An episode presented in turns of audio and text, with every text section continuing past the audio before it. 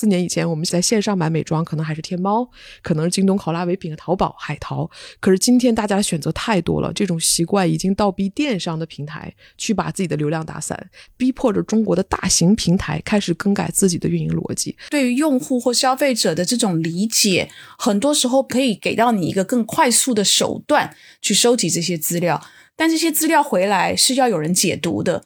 爱你的人。没有办法回去，绝对不像是你不爱你的人也不会爱上你。那这个玩法比较像恒隆，恒隆商场在上海，似乎永远人不是很多，但是销量永远是爆棚的。那你怎么能够不靠大促日销品味？有的时候就是靠你不断的产生 demand 的能力在站外，同时你故意不参加大促，你会发现香缇卡的天猫旗舰店双十一十五个 percent off 的 GWP 没了，再可能加个五十块钱的券儿当。然后天猫就疯了，对吧？说，路我们跟你合作这么多年了，你能不能橡皮卡这个双十一搞一次买一赠一？说不参加，你们怎么拿捏这个品牌与品牌之间的这种优先顺序呢？烧跑一年从来没有拿多过五个牌子，强功能、强口碑，但是小众又很贵。我一七年拿月币时说被很多电商公司笑话，不是疯了吗？这个公司，我觉得零售要解决的是线上解决不了的，线上能解决的，你还非要跟他 PK，其实没有必要。我们能够引领国际顶级 founder 们 go back to roots，what branding is really all about。这一点我觉得是非常 proud 的。你好，我是 Bessy 李倩玲，目前身份是一位投资人。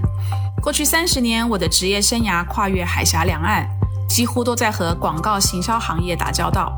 我把自己的商业观察和思考记录下来，通过这本备忘录分享给大家。同时，欢迎你关注我们播客节目的微信公众号“备忘录加”，加减符号的加。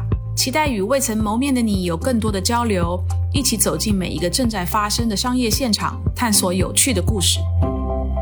各位听众，大家好，欢迎收听本期的备忘录，我是主持人 Jenny 刘雨静。这期和我一起主持的依然是 Bessy 李倩玲。Hello Bessy。Hello Jenny。Hello 各位听友，大家好。这一期我们想和大家聊一聊时下很热门的美妆集合店。那一方面，大家会发现说，美妆集合店在过去的很长一段时间里面，非常受到资本市场的追捧，不少公司都拿到了融资。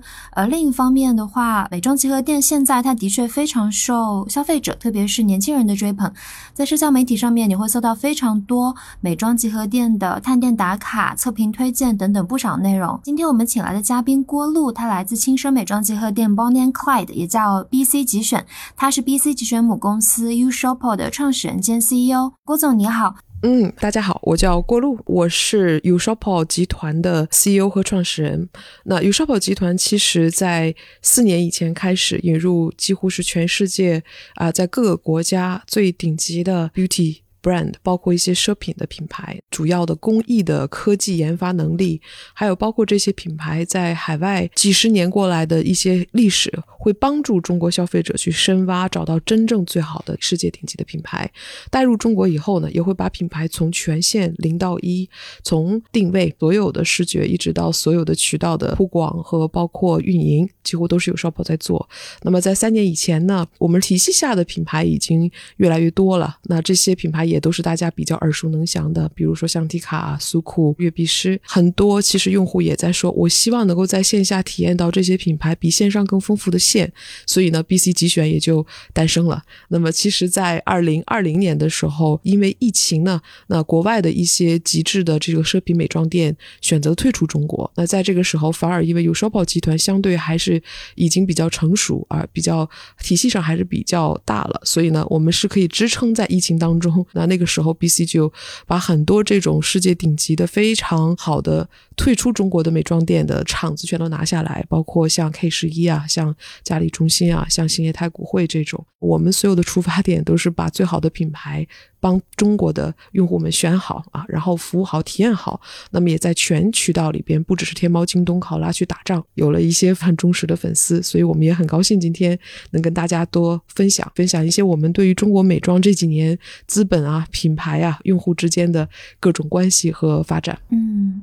呃，其实我一直很好奇一个概念，就是我们提到的这个美妆集合店。因为早前的话，其实大家可能会对零售渠道的一个概念，更多的就是呃屈臣氏啊、丝芙兰这些。我很想了解一下，现在大家讨论的美妆集合店和过去的像 Sephora 这些有哪些区别吗？其实我们每一天之所以做这件事情，也就是不停的在寻找用户还有哪些需求没有真正的被 fulfill。那么在中国的时候，我在搭建有烧宝之前，其实在美国强生集团做很 senior 的 role，那个时候也感觉到，其实尤其在国外，它的品牌的这个价位的层级度是比中国那个时候要丰满一些的。我举个例子，像其实今天很多在 BC 集选里的品牌，它是在美国是不在丝芙兰的这个体系内销售，比如说美国会在第五大道 Fifth Avenue。它会在 Bloomingdale's、Neiman Marcus，它在法国是 b a u m a c h e 或者英国的 Harrods，对吗？那它不进丝芙兰，那这些品牌其实在中国在那个时候是没有输出点，反而往往他们会从线上海淘开始了。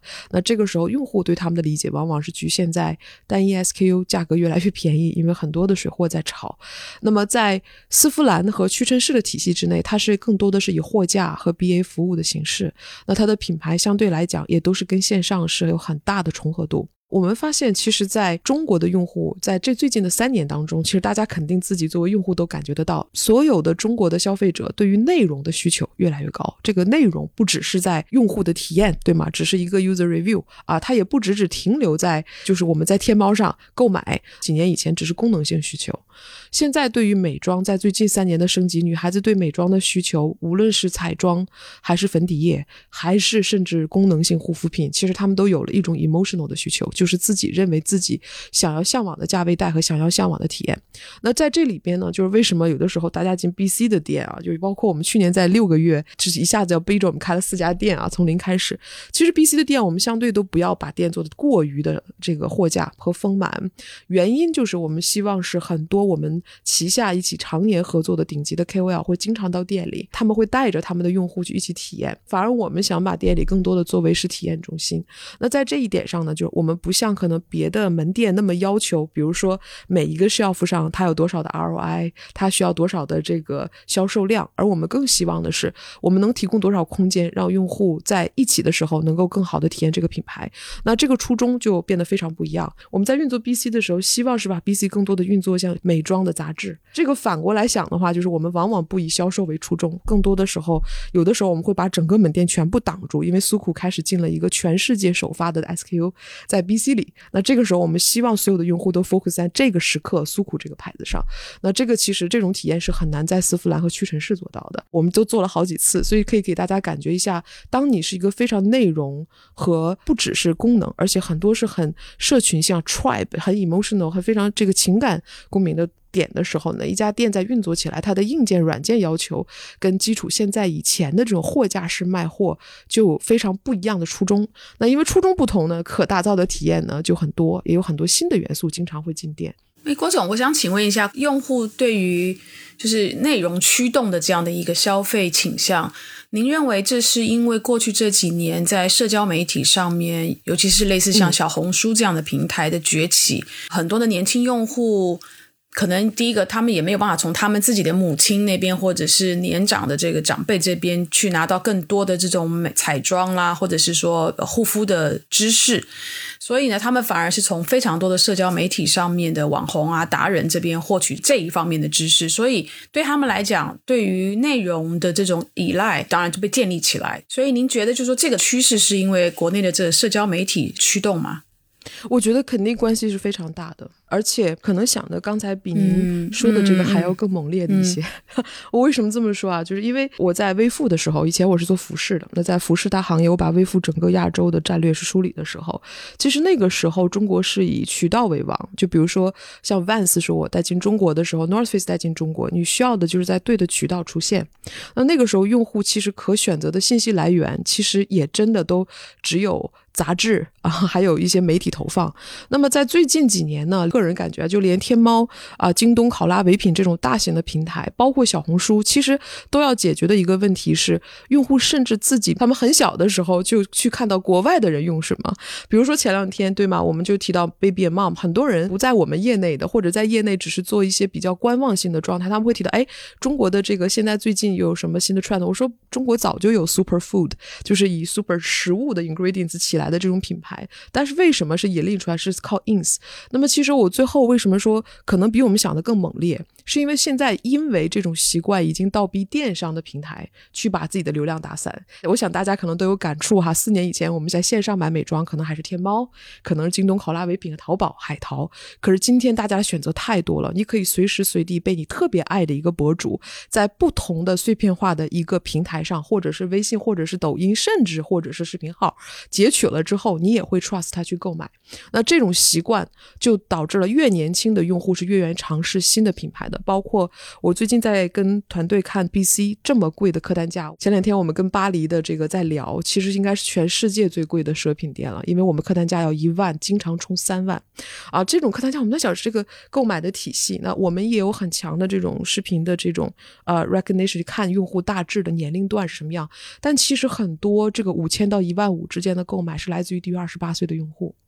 那这一点是让我们非常吃惊的。他们而且买的东西，就刚才我提到，其实我们店里有一些可能耳熟能详的线上的已经比较红的爆款，像香缇卡的资管。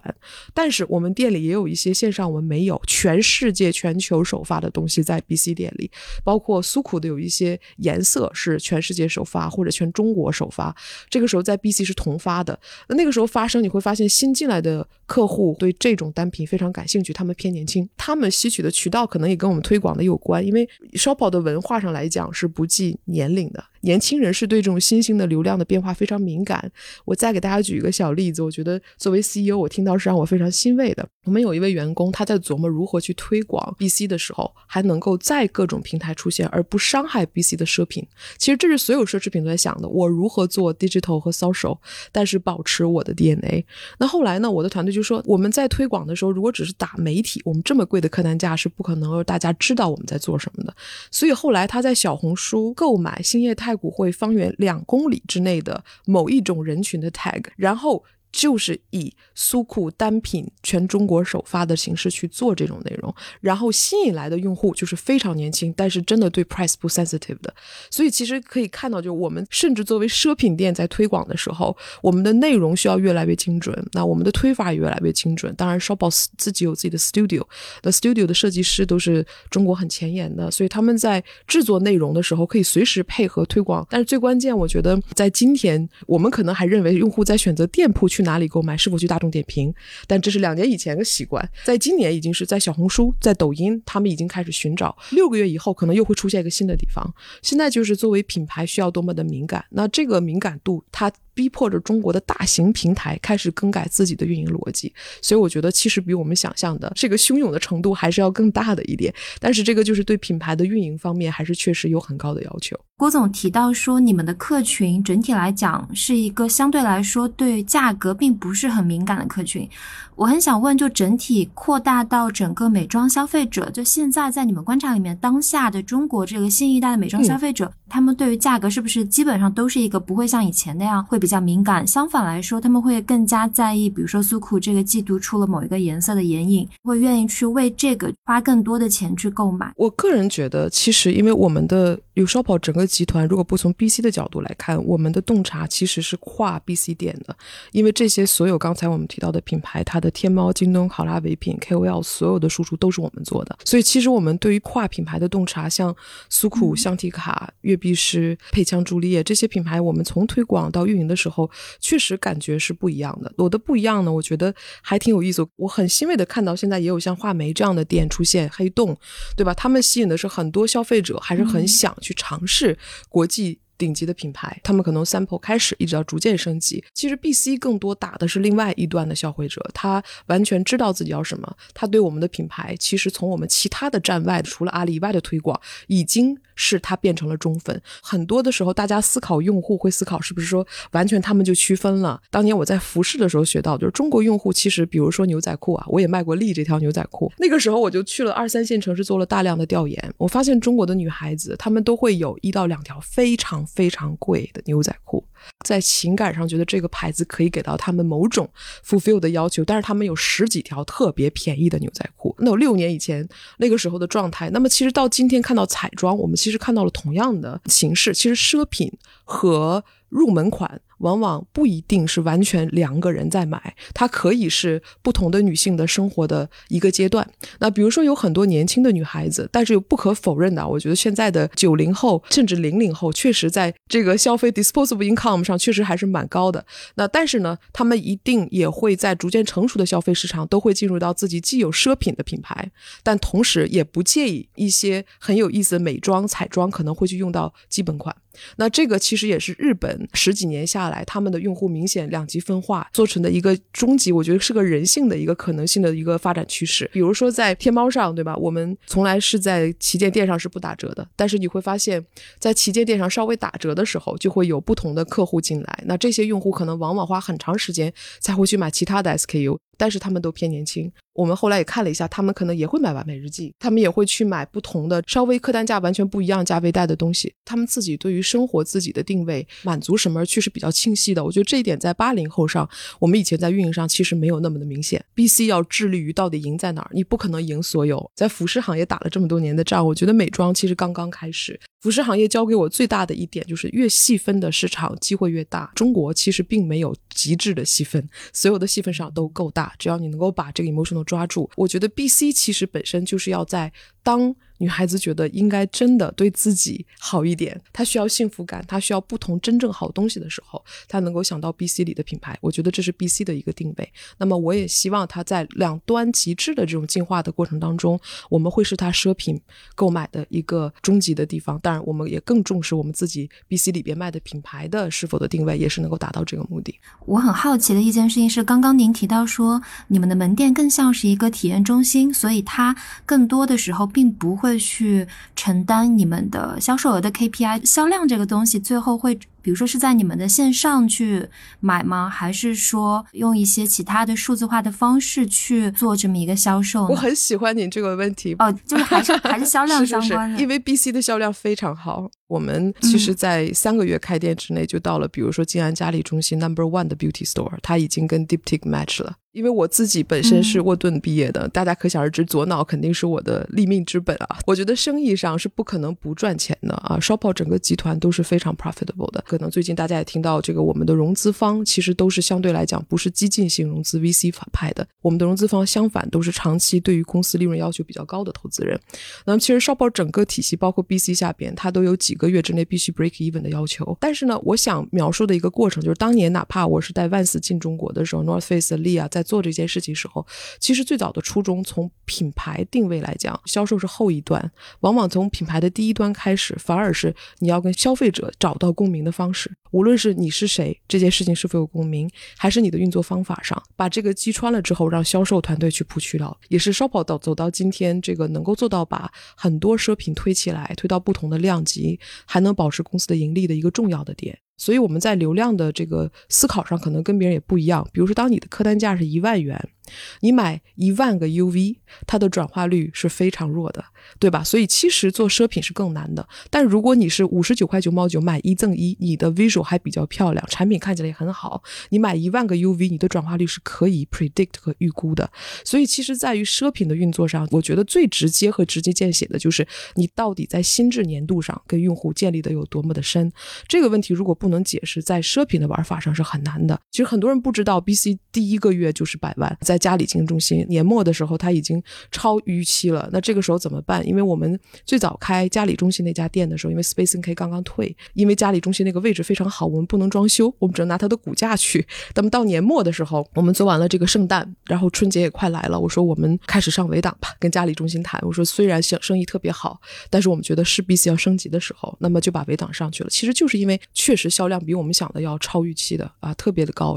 这几家门店现在的销量可能都会比一些大型淘宝店月销还要好，在单品牌上，这个可能对很多人还蛮 surprise 的。然后 B C 还有一点就是它左脑上的匹配确实也跟别的公司不一样。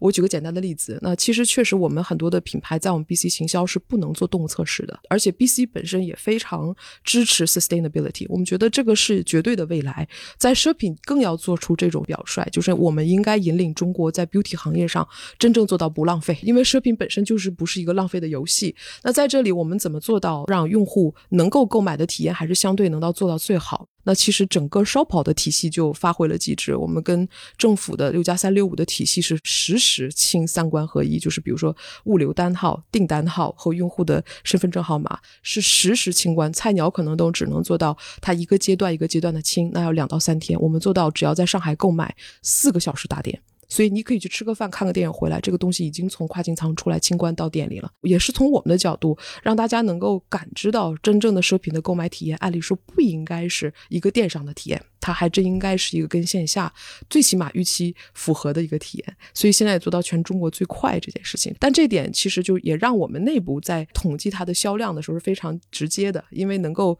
在 BC 四小时送达，它的仓都是单独的仓，它是在外高桥单立的一个仓位它的，所以销量这方面我们还真的是非常非常的 happy。所以今年会开四到五家店，可能真的到年末就是十家以上的门。哎，那请问一下，您讲说您代理的品牌，你们支持的是不做这个动物的实验？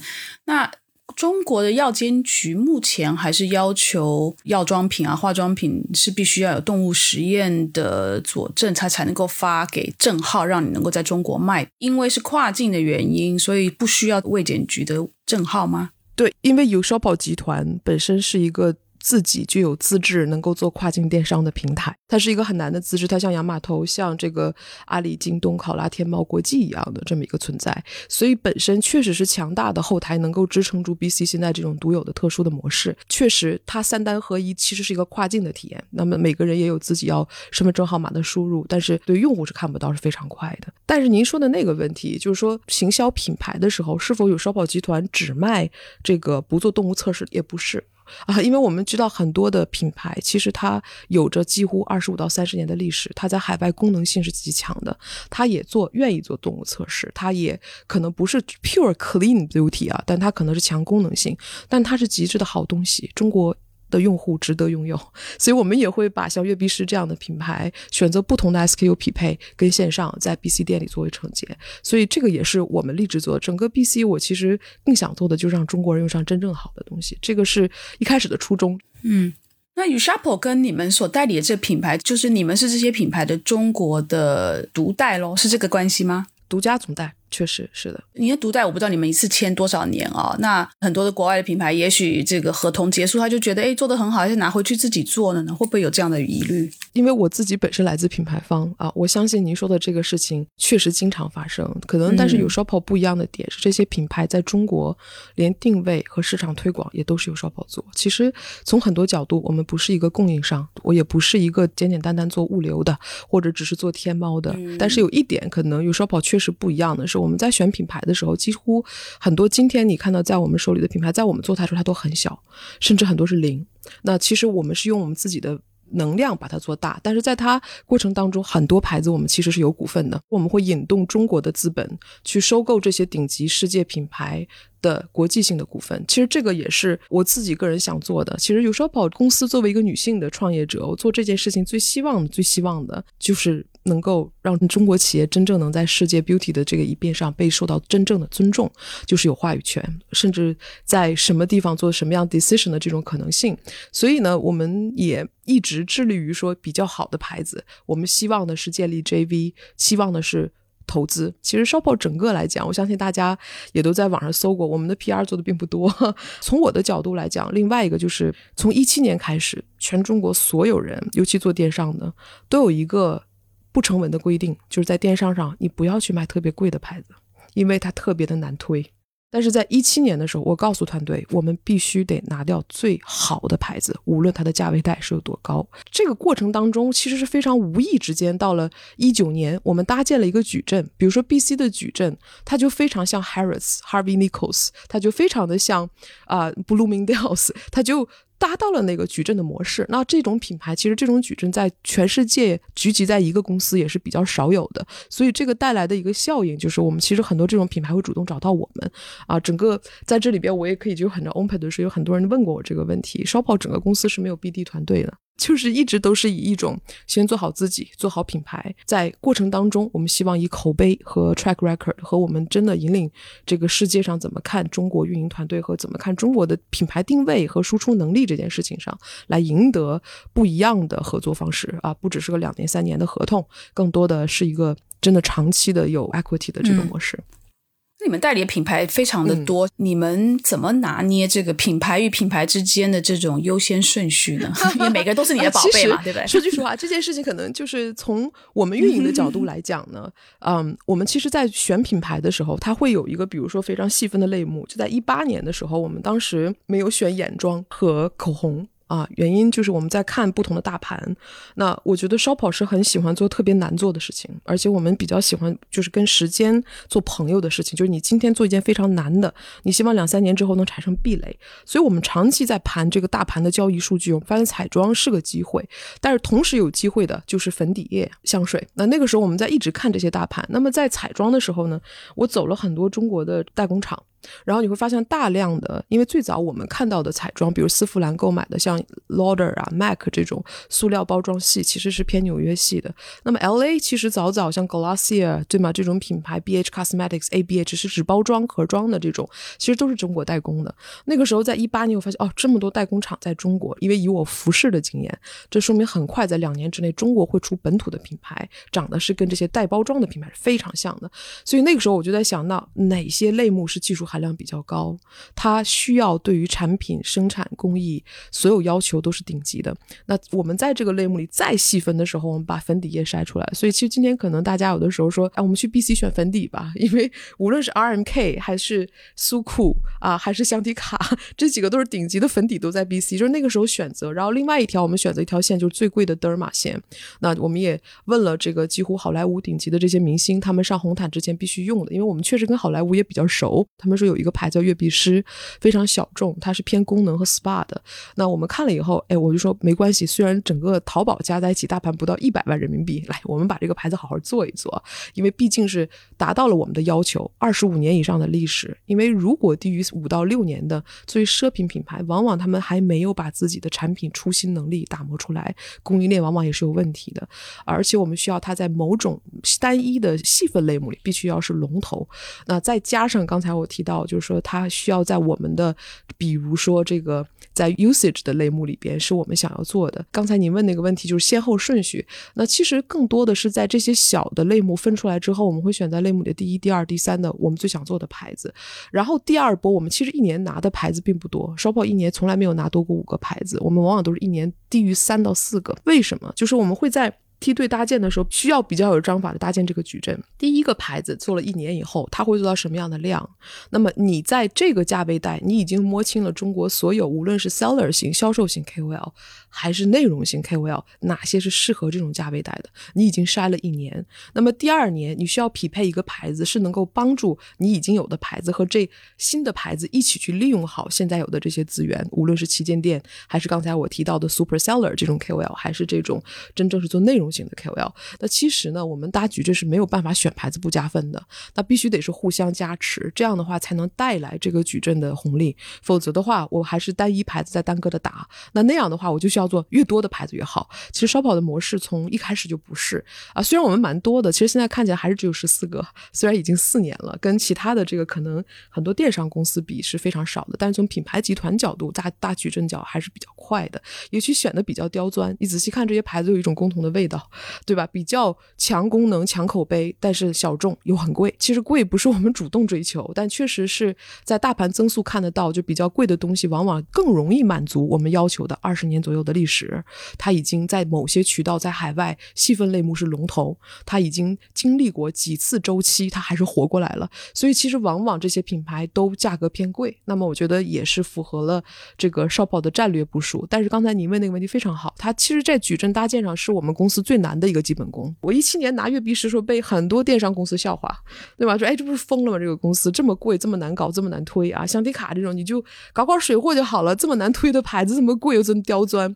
但我们说没关系，我们能够征服这个品牌的 founder，而且 s h o p o 很少不跟这个牌子的创始人合作。到今天为止，几乎除了一些超大像 Avino 也是我们推起来是跟强生，因为我是从强生出来的，强生跟我们是家人以外，几乎所有其他的单一 independent 的这个独立品牌都是直接对 founder 的。所以在布阵的这件事情是确实是 Shoppo 独有的一种能力和思维方式。有的时候可能大家看不出来，但是到几年以后才逐渐明显。那么能做 BC，其实也是因为这个矩阵其实已经布了有两三年了。去年二零二零年的时候，其实是初见成效而已。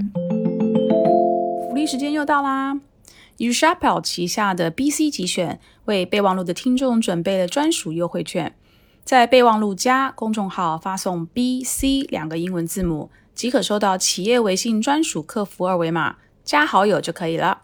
同时，也欢迎上海的小伙伴去 BC 线下门店体验，出示你所领取的备忘录听众专享优惠券，有惊喜的礼物在等你哦！希望大家体验愉快。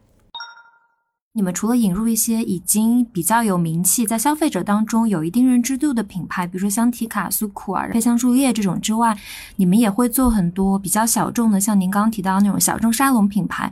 那做这两类品牌的话，在中国市场去做营销推广，或者说去跟消费者普及一个品牌的时候，像这种小众的，可能名声本身没有那么大的品牌，在推广上面会不会其实是有一些困难？那要怎么去解决这个问题？这个应该是烧跑的立家之本吧？呃，其实我特别开心啊！刚才您问到了这个配枪朱丽叶这种比较知名的，其实您仔细想想，在一九年九月份的时候，它是不知名的。那个时候小红书只有二十篇，淘宝零，走到今天是真的烧炮团队一手推起来的。所以大家觉得它好像似乎蛮蛮爆的，而且还蛮有调性的爆，实际上是运作出来的。这是一个品牌对于什么样的内容方、什么样的销售方合作，如何去拉新，如何去做运作，这个过程当中，我觉得是有我们自己的打法的。包括您刚才提到，其实像 t u r a b c 月币师，其实月币师在一七年我们接这个牌子的时候，整个电商大盘只有二百万人民币，知名度极低，小红书不到二十篇，也是一样，是我们打起来的。就烧跑其实确实一直不是很害怕把这些小众打到爆，但是我们有一些牌子，我们会选择不要太爆。比如说强功能性呢，我们也购买了欧华岩，它本身是在法国自然保护区 Brittany Island 上唯一的一个 lab 一个工厂，也是唯一允许的一个工厂，是个国宝的一个存在。它也是 La Mer 和 HR 的这个主原料的提供方。那其实我们是投资了这个 lab 和这个牌子的，但这个牌子我们会选择不去强推，因为这几年大家可以看到出来太多性功能性，在它这个价位带的牌子，它在法国是药妆，我们绝对不会做一件事情，它在法国卖一百块，中国卖二百块这件事。情它在法国卖多少？我们在中国几乎就是价位只承高百分之二十五左右的税率啊，因为它有进口税。它的价位带本身是 OTD 的价位带，就是三百块钱左右。那我们选择是不参战，而在这个时候深耕它的功能性，在非常小众的群体，尤其是深挖敏感肌，它治病很强的一个功能性，来去慢慢做。但是呢，有一些像香水这个类目，在爆发性非常强的情况下，我们就需要配枪助力液，可能需要花九个月，要赶上一些品牌四五年做的事情。B C 有另外一点，可能跟其他的店不太一样，在三到四个月开店之后，老客的购买就已经占百分之七十，所以回拉是非常重要。那这个就特别像我当年在做服饰时候的健康店铺的匹配，就是你的老客回购率是很高的。等于是一个高客单和回拉的游戏，而不是大流量不断的 acquire 新用户的游戏了。那这个玩法比较像恒隆。呃如果我真的举个例子，对吗？我们有恒隆商场在上海，似乎永远人不是很多，但是销量永远是爆棚的。那我以前在做 North Face Vans 的时候，发现顶级的销量店铺，其实你可能有的时候不要求 footfall 人是最多的，但是你确实要求用户是最扎实的。这个也是我觉得是 BC 的定位。其实作为奢品，可能你最不能担心的就是你是否被全部人知道，你最需要担心的是是。有没有人爱你？而且爱到是一种仰视的程度，而不是只是说爱你，觉得你挺好的。但是实际上，真的是不是会到你这儿来变成你的一员和 trap 和购买，这是另外一个。而且我也挺希望 BC 里的牌子能够支撑用户对 BC 的爱，因为它是一种选品的体现。还想追问一下，能不能具体聊聊看？我们就举那个配香朱丽叶的这个品牌的例子好了。像这样一个可能原本是籍籍无名，但是是有一定品质的这个品牌，九个月的时间里面是怎么去把它做起来的呢？我觉得这个问题问的特别好。你有没有想过，我们为什么选配强朱丽叶？其实这是一个非常难推的牌子，它在香水里边它是非常非常 edgy 的，而且它的味道是浓而不腻。很习惯用 Jo Malone 的 Flora 的这种味道，其实配枪是非常浓郁的，对吧？而且它的名字里带个枪字，很多电商的渠道你连关键词都买不了。它其实胜算很多时候就在这个牌子的选择上。嗯，因为我们琢磨了啊，虽然这个类目在暴涨，可是这个类目的牌子趋向于同质化，什么意思？所有的牌子的这个底端的这个人性的味道都是偏。小女生一些，或者是庄重型女生，可是女性还有另外一面。其实他们也觉得，哎，哎，我其实也觉得我不是只有那个很乖乖女的一面啊。其实，所以这一定有一个缺口的。我要找就要找世界顶级。在产品和 spiritual 就是人性这块是能够 fulfill 这一点，而且产品线和开发的程度已经足够完善的。那其实我们后来筛筛出了几个，筛出了 Creed，结果还没等我们动的 Creed 被人家买了，对不对？然后我们筛出了 Kilian，在一七年的时候也被人家买了。那么最后 Last Man Standing Top 五的是顶级世界级沙龙香，又符合我们要求的，其实更精准的要求是配强助理。那那时候我们也不是没有害怕过，这个推怎么推？关键词都买不了，但是最后还是回到初心，这个东西是否真的好？如果它真的好，你就得敢推。那回来推的第一步，我们其实把中国顶级真正的懂香水的博主找在一起，这个产品是不是你闻过最有意思、最好的？如果不是，我就不做这个牌子。如果你觉得是，我们 all in。那其实那个时候，我记得十几位香水的博主，从 LGBT 群体，因为很多大家知道香水的这个顶级的博主都是 LGBT 群体，一直到。香氛的里边的原料香源的这种 expert，他们最后哎，这个确实配枪每一个 Romano Ricci 这个创始人都是花了心思的。我们就说那没关系，难推。我们要做的是社群 tribe，比如说我们会找 pastry chef 啊，就是非常 luxury 那种专门做最贵的法式甜点，非常 sexy 的这么一个 female 来一起跟我们把配枪朱丽叶推出来，但是是适合你的味道，很奢品，就不要去卖货。比如说它有一款非常好吃的 raspberry tart，那我们有一款香水是 raspberry。的味道就是嗯，这一款其实很 sexy，有个粉红瓶子的。那后来我们就说，那你在这个 raspberry tart，你为嗯做一款 tart，你是特别爱吃的。那你真爱上这个的时候，我们希望让你的用户来理解，有一个味道跟它是非常匹配的，能把你带入场景的。那其实这就是一个 example。像这种极致的内容 tribe，我们差不多最起码打通了能有二百多个，六个月之内完成了所有顶级这个香水博主的打穿击穿啊，在这之后。这个牌子真的自己就开始成长了，那其实已经就很 organic 了，它的内容是自动产生的，就无论是小红书还是这个微博，我们已经不再付费，它的 organic 的内容在不断输出，但是它还有很多的色彩的面，我们还没有开始推，所以我对这个牌子还是很有信心的。诶，像你们在帮这些品牌在做中国的定位以及传播的策略的时候，你们跟品牌之间会不会有非常多来来回回的拉锯？因为这些品牌如果能够符合你们的条件，肯定也都是历史比较悠久，所以品牌方肯定对他自己的一些的品牌的资产很保护。很多国外的品牌是认为啊，我全球要一致，所以在中国一定要这样做那样做。但是以你们这么了解中国的消费者，你们肯定有一些非常独到的见解，所以会不会跟品牌产生非常多在这方面的冲突，那你怎么解决这些冲突呢？其实比较少，我们从来没有想过要改变这个牌子的初衷。我们要 founder 回去，我说 Shoppo 今天帮你在中国做。不是你今天的法国和美国，而是你当初刚开始建立这个牌子的时候，在法国和美国，你到底做了什么？你要把那个初衷回去，因为很多 founder 在十五年、二十年之后已经不记得了。你像比如说，我们再用佩枪朱列吧，因为一直在聊他，对吗？他的创始人 Romano Ricci，丽娜 Ricci 的孙子，那也是这个世界 Ricci 家族顶级的 nose，非常出名的一个鼻子，对吧？世界都有名。他最有意思就是他说路。我跟影通也谈，我这个全所有事业都找我说他们想做配枪朱丽叶，可是呃是你推爆了以后才来找我，以前都不来找我。然后他会问这些人问题，你觉得配枪朱丽叶难在哪儿？甚至曾经有不同的人跟他说，你的枪字要改掉。他跟我因为都已经变成好朋友了嘛，因为我觉得 earn respect 是很重要。你要 be a branding person earn respect，你要 be a sales person earn respect，你要 be a professional logistics earn respect，这是中国人最难的。你要在处处证明我不低于你，甚至能够。帮到你，我觉得这个是烧跑的初衷。所以我们在合作的时候，我给大家举个例子，那款香水我们还没有推，它有一款金灿灿的，那个金灿灿的瓶子叫 Midnight Oat 啊，Midnight Oat 就是午夜的木头。啊，实际上呢，它的味道是很古老的木头，因为是乌木沉香蛇的。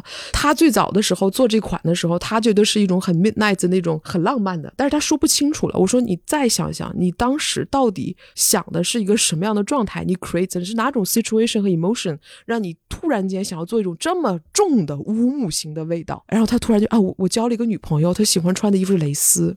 我说啊，我知道了，这款香水给我们最大的感触是古堡。是欧式古堡的蜡烛、红丝绒和蕾丝。你这款的名字起错了，很多人会叫这个，但是没有感受，怎么办？我说你这样叫它 Cersei，就是全游里边的金黄色头发的女王。你是带了一种很冷酷的、很血腥，但是你很 sexual。其实因为它最早我给它的品牌定位就是很 sexual 的，但是每一款都是个不同的女性。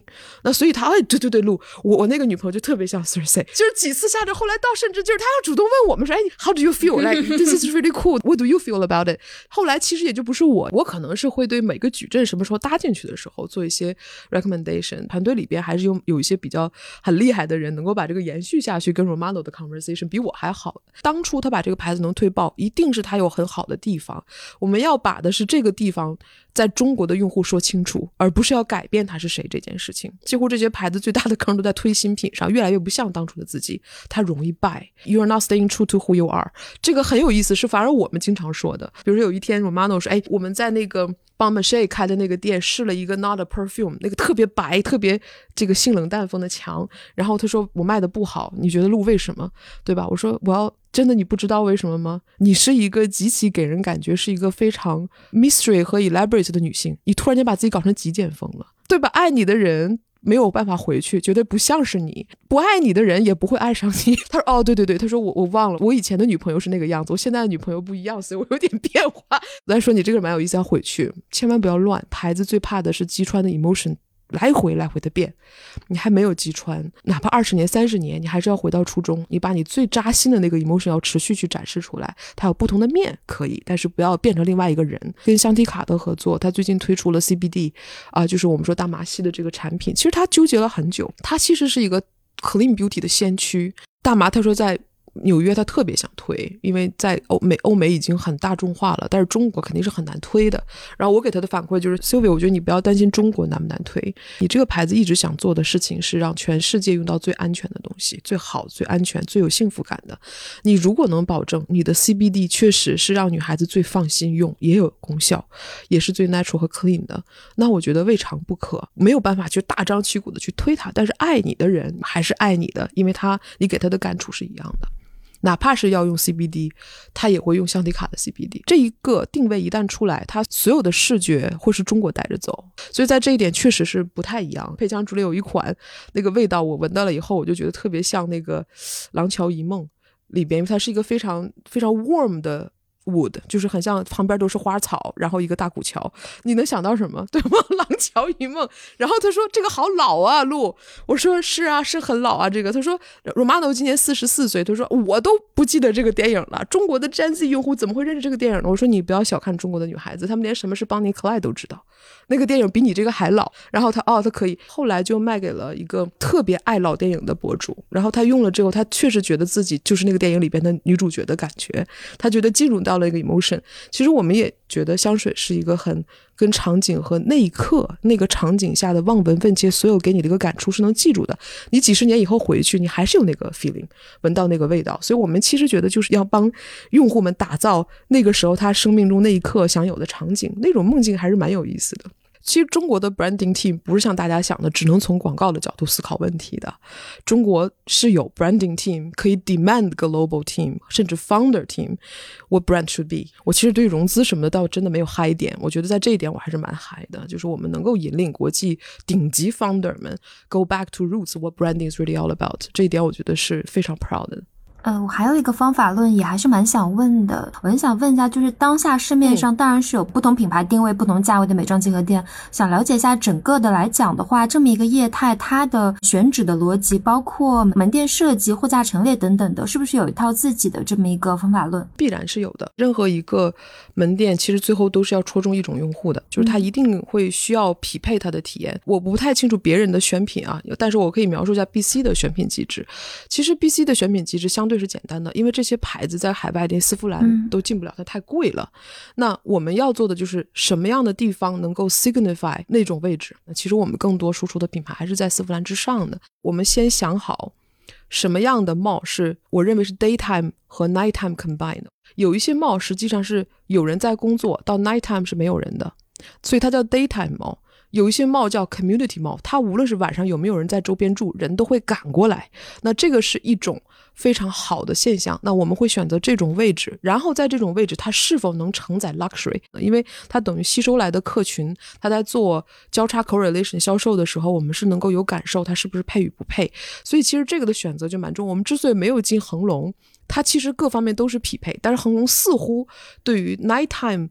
它的流量是非常少的，所以我们跟恒隆的第一步合作会是开 pop 店，我们会开个三个月的 pop 店。我要最好的 pop 的位置，我不要一个你随便给我一个位置我去开个 pop。其实 BC 最后选品，它要最好的场子，适合奢品，而且是 IG 奢品、新兴奢品也能承载，而且它得是 daytime nighttime 都有 traction 的，而且它必须得在 mall 里边的位置是最好的。这个如果有的时候很多 mall 我们非常想进，但它给我们的位置不佳，我们会选择不进。你的 neighbor 如果是不对，或者你的地位在这个 mall 里边本身是不能真正把你加深你是谁的这个体验，我觉得就确实是有一些减分。有很多地方跟团队说我们很难，因为在去年那么快，SpaceNK 突然就要推出，我们需要在三月份决定，六月份开店，九月份要开到四家。就那么快的情况下，整个 BC 都是一个新的概念，但是我们可以做到每三个月上次围档去升级它。我不觉得就是这个味味道能够一次性击穿，所以其实 BC 会是少有的，这种每三四个月上次围档我就开始装修，我就开始升级它，这个也是很有 s h o p 的味道了。我们也觉得奢品本身就是胆子比较大的，因为你自己利润又比较好，你是 break even 很容易，哎，你 break even 了，你该升级了，我们反而进入这种状态啊、所以会是更多的选择最好的猫然后最好的楼层。其实大多数猫现在找到我们，包括成都都已经 IFS 选好了，北京确实我们一直在观望。因为我这么多年做服饰的时候，北京一直是个不容易的市场，但是我觉得我们先确保我们自己已经确定的 location 能够达到我们的要求。嗯，诶，我很好奇，想追问一下，您刚刚说北京其实比较难做，从美妆角度和您之前做那个服饰角度的话，北京市场和其他地区，比如说上海这类市场有什么不一样的地方吗？为什么比较难做呢？其实北京市场是非常两极分化的，北京有。中国可能最 artsy、最喜欢小众的人群，但是大多数的 average 的 consumer 可能对于 price 的 sensitivity 是比上海高很多的。当年我在 North Face、Vans 啊等等，我带进了很多品牌进到北京，但是在北京的零售想要赚钱是非常非常困难的，无论是在三里屯还是西单大悦城。Vans 第一家店赚钱在西单大悦城，那个是我们算了很久，我们觉得 Vans 的受众群体第一家店在西单大悦城会远超赛特。商圈周围，所以我们那时候就很大胆的去了。但是呢，你会发现它到了顶峰也很容易就封住了。它能够 break even，它能够很赚钱，但它不是能够承载社群的地方。它是很适合奢品的，但是你要在北京做好奢品，你要确保你有一波人群是长期围绕着你的。你要做很多的 content 和社群营销，甚至关系营销。我觉得这个是北京跟上海很不一样的。那我觉得成都我是非常看好的。我开了四千家店，唯一两个城市我不赚钱的，全中国两个两个城市，一个就是北京，一个就是深圳。因为深圳没有办法，几乎都是去香港买，你在深圳都是收入，在深圳会买货的人、sensitivity price 更大。那我觉得这个也是跟时间和城市是否适合线下消费。但像 SKP 它已经形成一个现象，所以它是把人集成在一起。我觉得这个我还是觉得它是有很大机会的，尤其它对于某种味道的价位带和新品，它有一种 spiritual 的，就是很精精神性的东西已经在了，这个是很难得的。确实，但是话说回来，就是当你真的要去在开最贵的店的时候，往往不会在北京。其实耐克最贵的店，在中国最贵的店也都不是在北京。我反而当年是很大胆，因为 North Face 我觉得是一个非常北方的牌子，它叫北面嘛，对吧？那么它第一个大的旗舰店是我开在三里屯，甚至弄弄了一个四米高的冰墙。Traffic 不比任何地方差，但是购买的人并不多，这个确实是一个要解决的问题。对于我们来讲，如果在北京开店，我想问一下陆总，对于零售的这个未来的趋势啊，包括像《金融时报》啊、呃、福布斯啊等等，他们谈到零售业的未来，很多都跟比如说人工智能、跟大数据，但是我发现他们就是在技术跟数据这种条件上面琢磨非常的多，数据跟人工智能。很多时候会用在个性化的这种服务以及个性化的选品上面。您看到在中国的这个零售的未来的趋势是什么？我可能反过来看，我觉得零售。没有趋势，我一直在思考，包括当年在微付的时候，要开两千家店还是四千家店，在四年之内，我更多思考的是中国用户的心智和购买习惯的趋势。如果比如说，我们认定未来中国用户吸收内容的可能性百分之九十是在线上，而且它会分散型内容，它会是多平台吸收内容，那么它其实在线下的时候需要的内容就越来越少。那么他需要的内容就越来越深少，就是说你可能不需要展示那么多，他自己很多是知道的。尤其像我们这种奢品啊，走进来你转化了两万块钱，那是不容易的。一般进来都知道自己要什么是更容易的。然后深是什么意思呢？可能他会意想不到这个品牌之外，在网上激发的内容，它 by nature 是很容易集中在一个 SQ 或一个单点上引爆的。很难是去分析化，把所有牌子一个牌子所有好的 SKU 全都分出来。所以其实线下店未来的更多的作用是更多的了解。一个品牌，它除了爆款以外的可能性，所以我觉得这个是线下店能够比线上承载，无论各种角度都会更好的地方。但是用户的习惯是不可能回来的，什么意思？中国的用户不可能突然间更喜欢在线下购买了，他只会越来越习惯在线上购买，甚至无论内容的吸取和购买的方式都会越来越越 fragment 越分散的话，那么线下要做的反而集成，让他在线下的体验越深。他其实可能对于。B A 的要求不再是卖货，他对 B A 的要求得对于这个用户进来，在对这个牌子什么东西他可能能爱上的要求度就更大。我永远不认为数据需要给用户展示在体验上，数据是用来给 B A 和公司自己做决策用的，能够更好的服务客户。我为什么说这个？我在二零一二年的时候，作为亚太区的 leader，微付就把我发到了这个 Silicon Valley，我去了 Google 大厦，Google 那个时候就已经有 virtual。Make up 就是你进去你的脸就变成什么样子，一开始是个小狗，后来又变成一个美女，然后就开始化妆，在你就站在前面，你的就突然间变形。其实这个科技很多，然后那个时候无论是在 San Francisco 还是在 New York，还有甚至被逼着中国自己的几个店都放过这种 super fun 的东西，但是你会发现用户看一眼就不再看了，为什么？这不是让他能有幸福感或者能有回购需求的一个场景，这个东西是个噱头。当一个女性走进一个店，本身是喜欢自己一个牌子，她特别爱这个牌子的东西。哎，突然间你非得逼着在一个镜子面前画来画去、晃来晃去化妆，其实这个体验并不是非常好的。那因为在那个时候，她更希望的是击穿她那一刻想要有的。我也提到像佩枪朱丽叶，她可能进来就是想买一瓶廊桥遗梦，你这非得要着他化着妆，或者是跟他说大数据告诉我你适合这个。这个是非常不是零售的，对吗？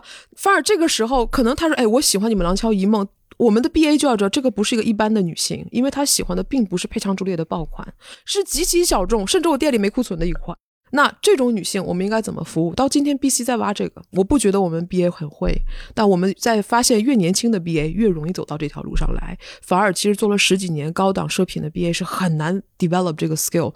所以其实这个对于中国是一个 talent 的急缺，而且这个 talent 是未来零售真缺的人。以前我们的 B A 可能对于文化水平要求都不高，他未来是得需要是大学生，得会英文，自己都看电影了，自己都是 artist，这就很有可能，你看我们越来越像 SOHO 了，就更像法国的。某个地方了，对吗？它就不再是像中国以前啊，所有的 BA 只是靠销售，能把客户服务的很开心，没事有几个包给人家，回到家里边给他做个 VIP 服务就可以啊。其实大家都没有想透，零售是一个体验的地方，它也是一个没有办法让人家乱七八糟随便瞎逛啊。可以有一些店像画眉，他们就很适合逛，他们可能去玩一些数据性的东西。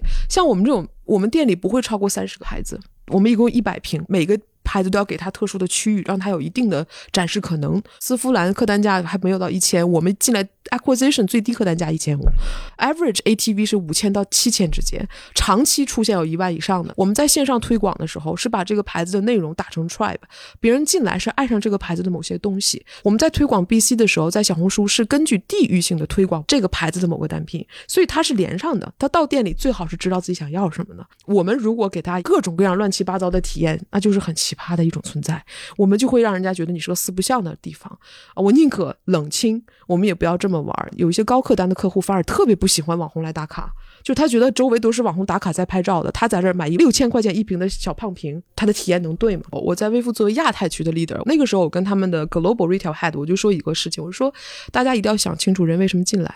如果进来的时候，他那个时候想要的体验你能够抓得住，你就能转化，而且能让他回来。如果你只是一个噱头让他进来了，他觉得挺好玩的，他转出去了，他不一定以后还会回来。零售真正的壳。要想有利润，必定在复购，而不在拉新。这个我觉得相信啊，这个我可能是个老零售人说的话啊，但这个是已经是几十年的这个硬道理，只是靠不断的低客单拉新。其实零售不是个最 efficient 的地方，你到线上去卖更好一点。所以在这个过程当中，我们就要思考的是什么样的体验是对的。我包括我最讨厌的一个地方，我就跟我团队说，你不要 central office 搞 CRM。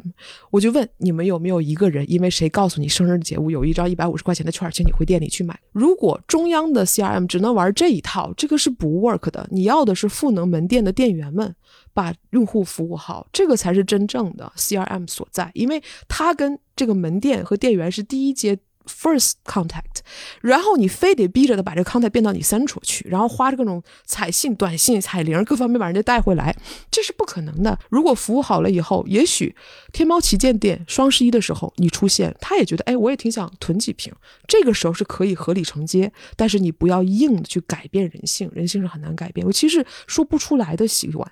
我觉得有的时候说得出来的习惯是可以改变的，但是在买香水的体验和买护肤又不一样。我自己试过很多年，我店里面放过各种各样的 AI，你能想到的，我们应该是最前卫的啊！我自己玩游戏，我是一个骨灰级的游戏玩家，在美国的时候是美国 Top Ten 的 Ten，这么我也都试过。那坑里告诉你，确实不 work，真的。我觉得对品牌和用户第一个尊重就是了解他们在那个场景下应该有的心智，你不要逆着他来，这个我觉得是对他们的最基本的尊重。我看到呃一篇报报道，就是耐克大概在未来五年之内啊，它会在北美以及欧洲的几个重要的市场呢，开始进入这种叫做社区。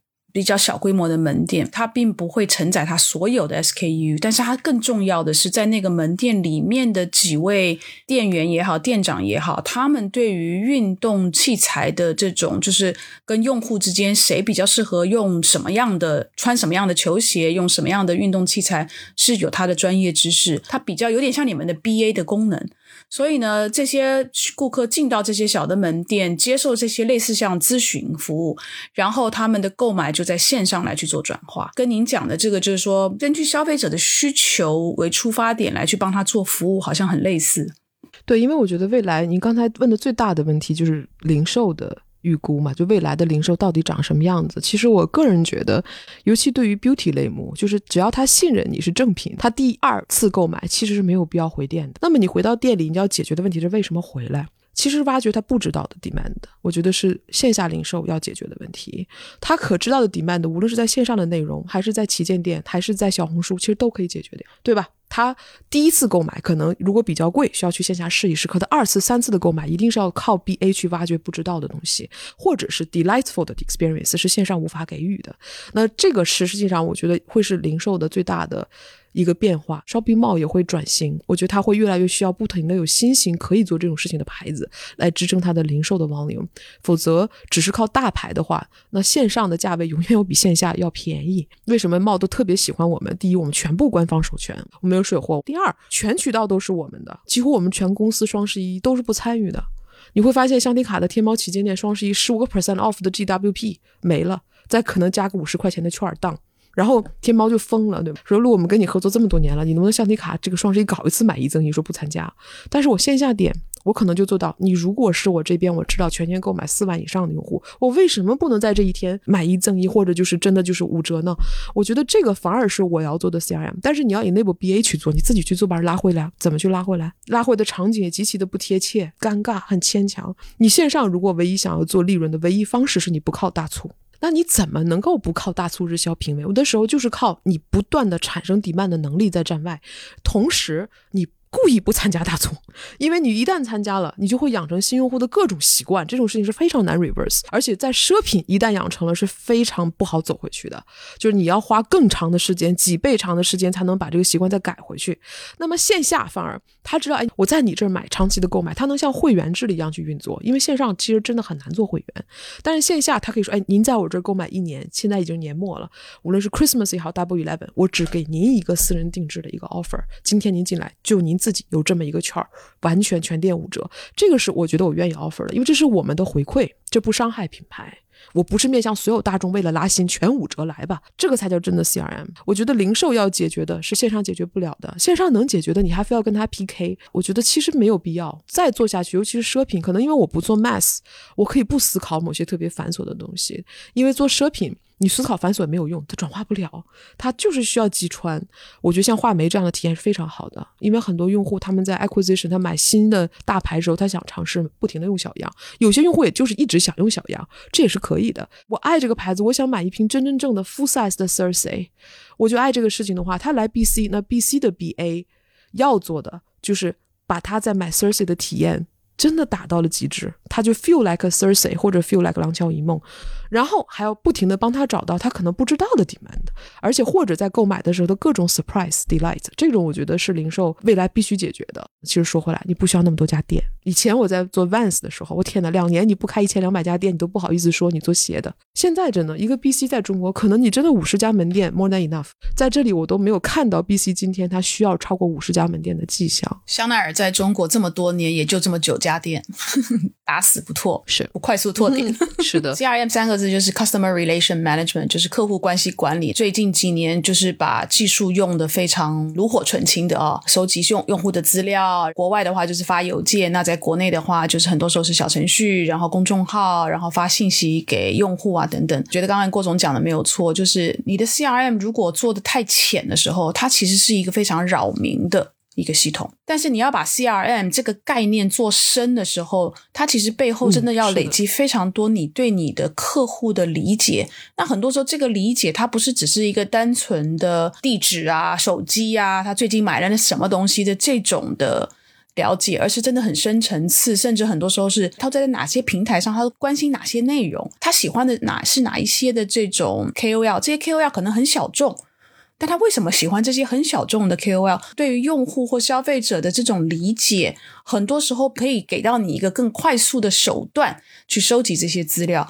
但这些资料回来是要有人解读的。没错。刚刚听郭总讲这整个的，就是说 BC 的链条，还有你们的产品跟消费者的互动，我是很有感触。我感觉就是您和您的团队是其实是花了非常多的 art 的精神，就是艺术的精神，在了解你很多的用户。那你也用技术的手段在帮你收集这些信息，感觉就是您是。技术跟艺术这两个元素其实用的挺好。您一直说您左脑很发达啊，但是我觉得您的左脑右脑是还挺平衡的。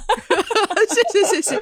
哎，这个您说的这个蛮有意思，因为 Shoppo 其实公司的那个 logo，很多人就是可能看不出来，它最后真放大打出来是两个脑子。我们怎么衡量顶级的 talent？就是左脑右脑。我觉得做 branding 的人必须击穿，这是最难的，而且这种 talent 非常的少，而且这种 talent 是要强制去培养的。公司其实除了我汇报给我这一层都是八五左右的，然后下边全是九零后，好几个实习生是零零后。其实越年轻的越容易培养他们，因为我们不外包天猫旗舰店，我们天猫旗舰店最早一七年建的时候也用了很多 TP 公司。我说我们会教你如何算账这件事情，他们就疯了，因为作为 TP 你的库存不是他们去算的，所以他们根本不用算。然后我们就说我不管你是 UED，UED 是做设计的，做图片的，我们会说你要算清楚。按照你的大促节奏，你这个月要出多少张图？你自己每一天 top 你也就能出这些张。你用左脑的方式去想想，你能不能把自己累死？我们会逼着就是供应链的人去说，哎。你虽然只做供应链，但是你必须要了解为什么配枪朱丽叶的盒子上那个角窝进去了，这个东西就算残次品。但是 Avino 可能不需要，你要对这个牌子了解，它是个什么样的牌子，然后为什么它的定位是这样的。如果你 get 不到的话，你最后在供应链上一定会吃亏。就是 shopo 所有的体系的人都是左右脑打通。我们的 logo 其实放大了那个 U 背后一半实一半虚，就是务虚务实。昨天还跟我团队说，我们很庆幸我们公司连财务的人都右脑比较强了。最近 我觉得我还挺。开心，这个财务可以跟政府去谈 我们的品牌定位、时尚定位，这是您的一大突破啊！这个很难。因为沙票现在是以就是像美妆啊、彩妆啊，就是 lifestyle 的产品为主。您将来会跨界到别的领域嘛？因为您的消费者的这个终身的价值 lifetime value 其实是有非常多可以开发的。我真的不知道。你问的这个问题，其实很多时候都困扰了我，也很多人问过我。我现在做呢，可能做不好，我们就选择了不做。我从来没有过牌子在我们手里死掉过，一上来，尤其是贵的，反而会容易一个爆款起来，哎，两年以后消失了。可能大家都有这种体验，在烧炮提下从来没有发生过。我们的牌子几乎大盘都是每年就是持续去涨，它总有一天平的时候，但是我们相信也应该是我们能够把它挖到最满的时候。有一点我挺想带动中国的这个体系们呢，就是最近我也在看，比如说一些特别顶级潮牌的团队啊，像豆 D O E，对吧？这个是上海体系下面非常熟悉的。那我们在想，我们能不能赋能他们，让他们把这个类目做得更好，而不是 Shopo 去做这个。我一七年、一八年我就发现啊，原来电商行业里面是非常护短的，就是什么事儿都得我们自己来。但实际上，我觉得一个真正能够。接得住消费升级，中国大 trend 的必定是联盟型的。那各个类目里，比如说今天有烧宝已经很难再去静下心做一个全部零到一的牌子，因为在二零二二年要上市了，所以我们其实都已经排在上面这个过程当中。但是我很希望去赋能这样的团队，他们想要什么，那我们会帮助他们。但这个里边也能让我们学到，哎，我们是不是适合再进这个类目了？但回答您现在的问题，我真实的跟您回答，我不知道，挺纠结的，我也还在想这个问题。从各种生意的角度，其实是不需要的。但是我觉得从用户的，就像您刚才问的，他们可能有一天想要，那我可能就会断了。就我们只能服务他那一块儿，那是不是比较可惜？所以我也在想，嗯，确实。哇，今天聊得好开心哦！跟您聊天又让我回想起 Malcolm Gladwell 那本 Outlier 的书。哦，我特别喜欢那本书。我觉得您之前在几个企业的整个的经历跟历程，帮助了您在现在这个您自己创的这个公司里面做了非常有意思的判断，而且这些判断都是非常正确的判断，很有独到的见解的判断。我觉得这个真的太厉害。我觉得那个一万个小时，你可能已经不止一万个小时了。我打游戏可能加起来也有一万个小时了。对对对，感谢感谢。我年轻的时候。在任何一个行业，从来没有在行业难的时候离开，而是在行业我做到顶的时候离开。我觉得这个是我最大的财富。到今天，其实很多投资人问我们：“哎，你怎么看流量？你怎么看品牌？流量跟品牌的关系是什么？”我非常笃定。我在一八年的时候，我就说我经历过流量。我在服饰的时候，最大的流量就叫 shopping mall，两年开出了两千个帽。那时候没有什么线上，天猫还只是只有优衣库和我们家 Vans 上了，别人还没上。但是最后在流量里活下来的，因为我看了太多服饰的竞争对手，包括当年利跟 Levi's 在打。其实整个微付的牌子在我的手下分预算的时候，从来没有一个牌子真激进过。退潮之后，反而貌似微付的牌子是最坚挺的，其实就是他下功夫的地方是不太一样的。那我也觉得经历过那些不停的淘汰，对吧？筛选，最后活下来的还是吃准了用户回忆起那个场景，他只想到你。对于护肤品，很有可能是刚刚洗完澡，站在镜子前。雾气蒙蒙的时候，他想用的护肤品是什么？大家不要笑啊！你有的时候那个东西没了，你就会想到那个牌子。所以其实那种场景是扎得非常透的。